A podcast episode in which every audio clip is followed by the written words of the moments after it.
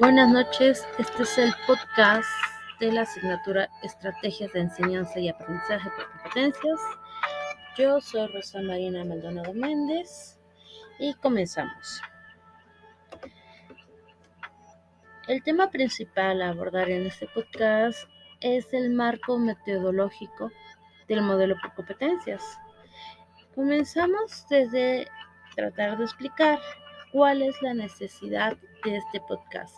El objetivo prácticamente es distinguir cómo son las estrategias didácticas de acuerdo al proceso de enseñanza y aprendizaje.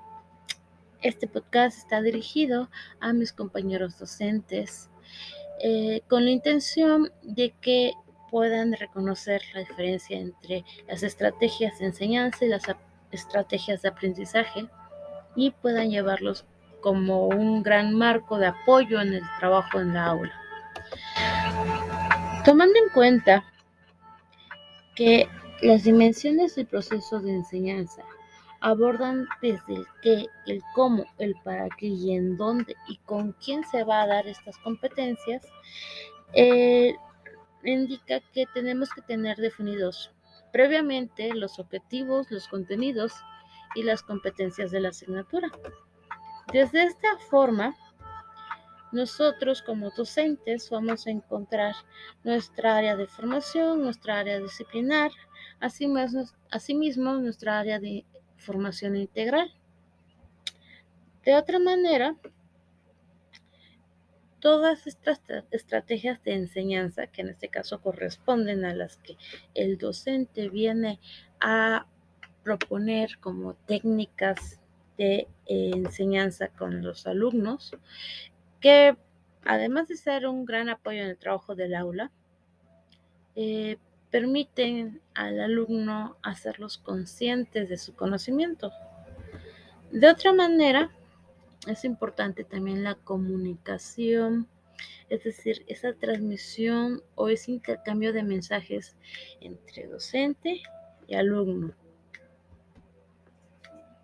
Hay que tomar en cuenta que el modelo por competencias busca satisfacer el desarrollo integral del ser humano.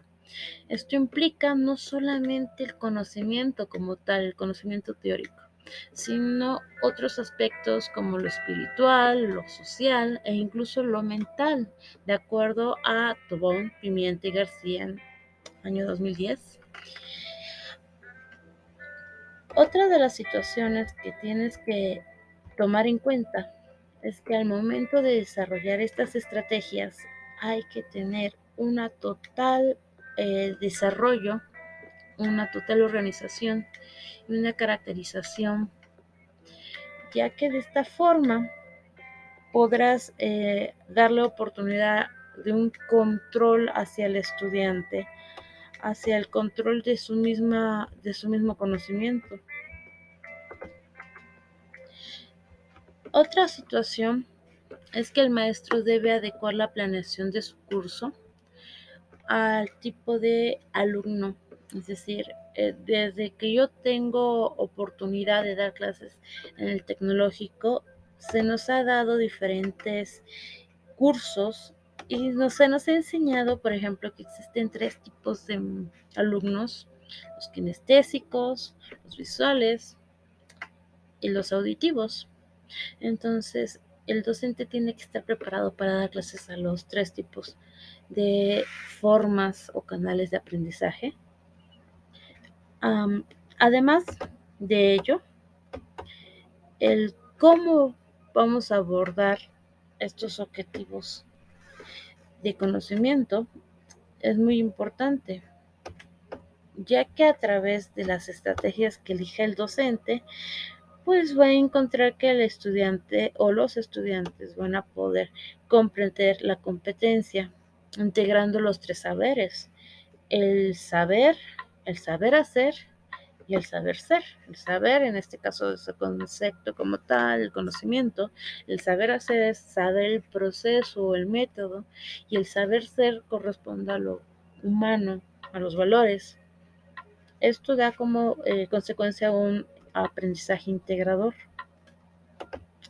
De otra manera, también hay que estar conscientes de que existen diferentes tipos de competencias. De acuerdo a Cepeda Dovalas 2004, existen tres tipos de competencias. Las competencias conceptuales, las metodológicas y las humanas.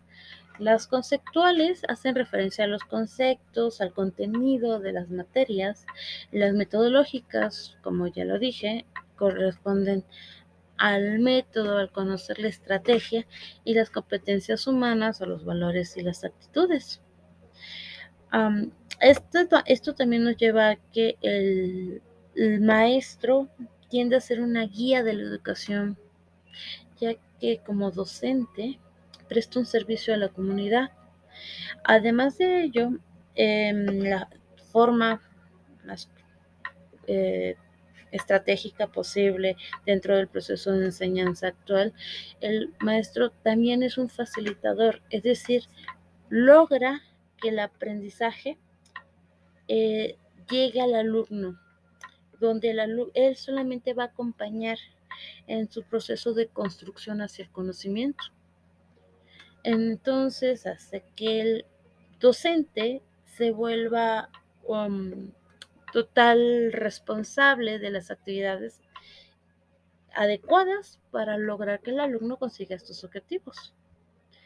Ahora, dentro de las funciones que tiene el maestro es que ese desarrollo de competencias recaen de manera sistemática en la construcción del conocimiento esto nos lleva a las competencias docentes. Estas competencias docentes ayudan que, por ejemplo, por un lado, el docente tiene que ser asertivo, tiene que acompañar y tiene que tener una eh, comunicación comunitaria. Además de ello, saber planear, saber organizar, tener eh, una capacidad de evaluación donde pues, la evaluación viene a ser la capacidad de implementar procesos sistemáticos, permanentes y organizados que le permitan hacer juicios. Además de ello, el docente tiene otra importante situación en la vida actual. ¿Por qué?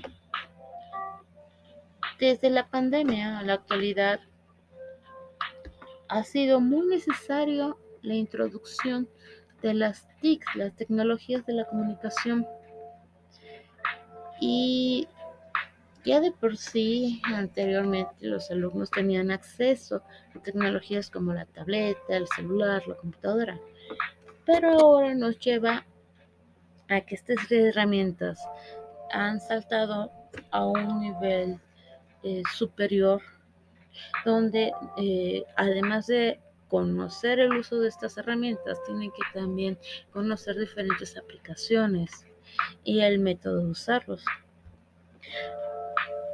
De esta, eh, de esta manera el proceso de enseñanza hace que el alumno comprenda que debe de tiene, tiene que tener un proceso integral de su persona, por ejemplo, poderse corregir primero comprender dónde está el error y luego corregir sus, sus problemas, sus errores.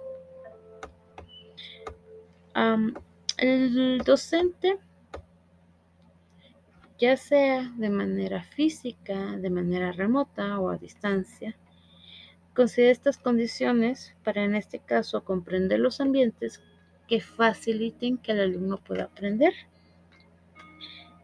En mi caso, como profesora de arquitectura, se nos hizo un poquito difícil dentro de la academia llevar a cabo algunas asignaturas que son totalmente prácticas, como los talleres.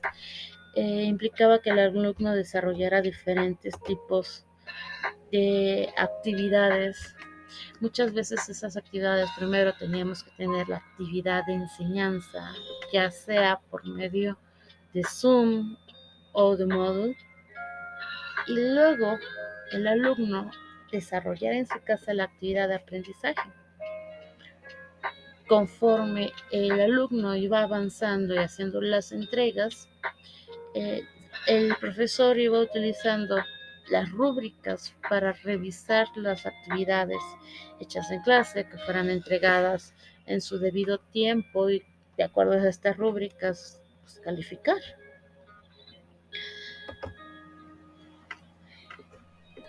Citando a Díaz Barriga, dice que la educación tiene que estar de forma situada, es decir, el conocimiento es parte y producto de la actividad, el contexto y la cultura en el que se desarrolla y utiliza.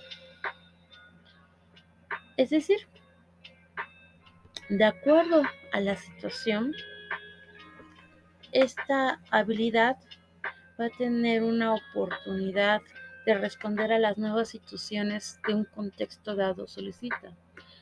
Y esto me lleva a entender que las competencias que hoy se evalúan para los arquitectos, dentro de algunos años pueden volver a cambiar y se volverá más complejo incluso. Este ha sido el podcast. Buenas noches.